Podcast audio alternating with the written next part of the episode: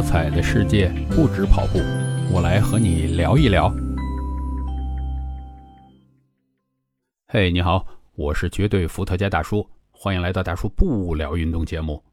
如果你喜欢韩国娱乐明星，最近应该很清楚一件大事儿，他们那边有个顶流啊，叫刘亚仁，被警方带走了。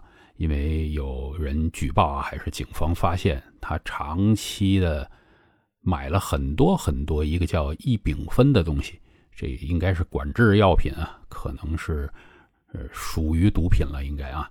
那如果那么多，你拿它去干什么了？就说他在吸毒。但是最新的我看到的消息呢，检查结果已经出来，这个异丙酚是呈阴性，那至少他最近就没有用过这个东西。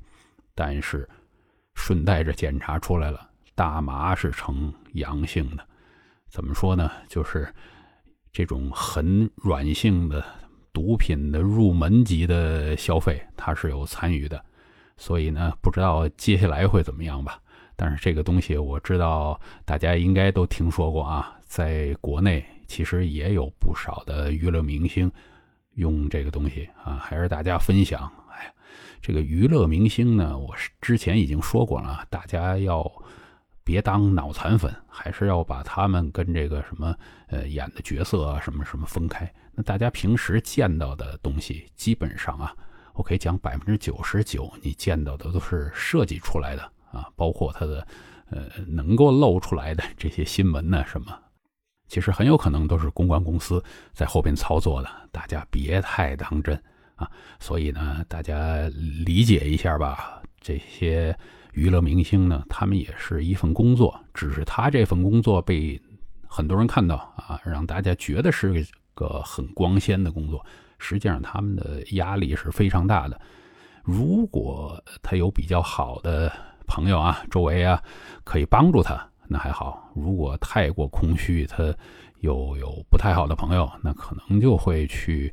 找一些不应该做的事儿去做啊，去解脱啊，或者是呃找点刺激啊，就是这种啊。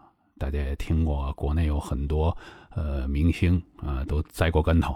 那包括啊，我看最近很火的这个电视连续剧《狂飙》，呃也出了消息了，其中有一位演员其实是之前的明星。歌星啊，叫韩笑，我还记得这个新闻。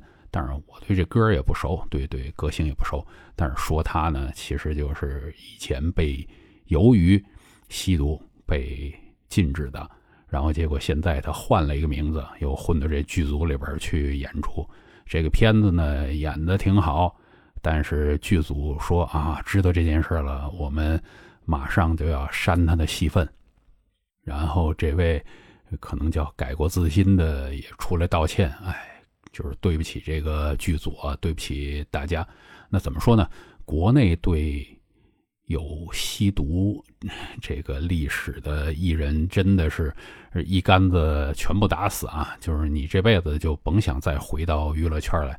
我觉得虽然说是挺残忍的，但是由于你要想做娱乐圈啊，这是一份工作嘛？那这份工作就应该有这份工作的一些特殊要求。那你是为人表率这种啊，经常抛头露面的，那国家禁止，那没办法啊，我也只能支持吧。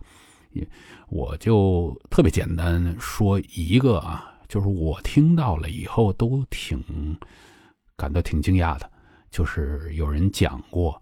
全世界都有各种各样的戒毒所啊，这样，那么能够真正最后把毒戒掉的有多高的比例呢？基本上，这个复吸率，就是说你出了戒毒所啊，那不不可能一辈子把你关里边啊，出来以后啊，认为你是已经戒戒断这个毒瘾了，你又出来了，之后复吸率是有百分之九十五。这个怎么理解呢？就是说，有二十个从戒毒所里边出来的人，其中最终只能有一个人，他之后是没有再去吸毒，剩下十九个全部都要重新吸。这个东西，我觉得真的是太恐怖，太恐怖了。呃，所以 我，呃，又不是有小孩嘛，我一直在告诫他：你这辈子 千万千万不要碰啊，不要挑战自己的这个能力。我还听说很多像什么戒毒的医生啊，因为他们本身就有便利条件嘛，呃，他整天看着这些进戒毒所的人，觉得也挺奇怪，心想这玩意儿怎么有那么大的吸引力？他们没事自己也试，结果哎，无一例外，自己只要尝试的都陷进去。这东西控制人的精神啊，等于是把你脑子掏空，这想想都可怕啊！所以呢，就是跟刘亚仁这个事儿啊有感而发，嗯，跟大家聊聊。呃，再重复一遍啊，戒毒的这些人里边，复吸率是百分之九十五。哎，如果你真的不是人中龙凤啊，有那么坚强的意志力，你说。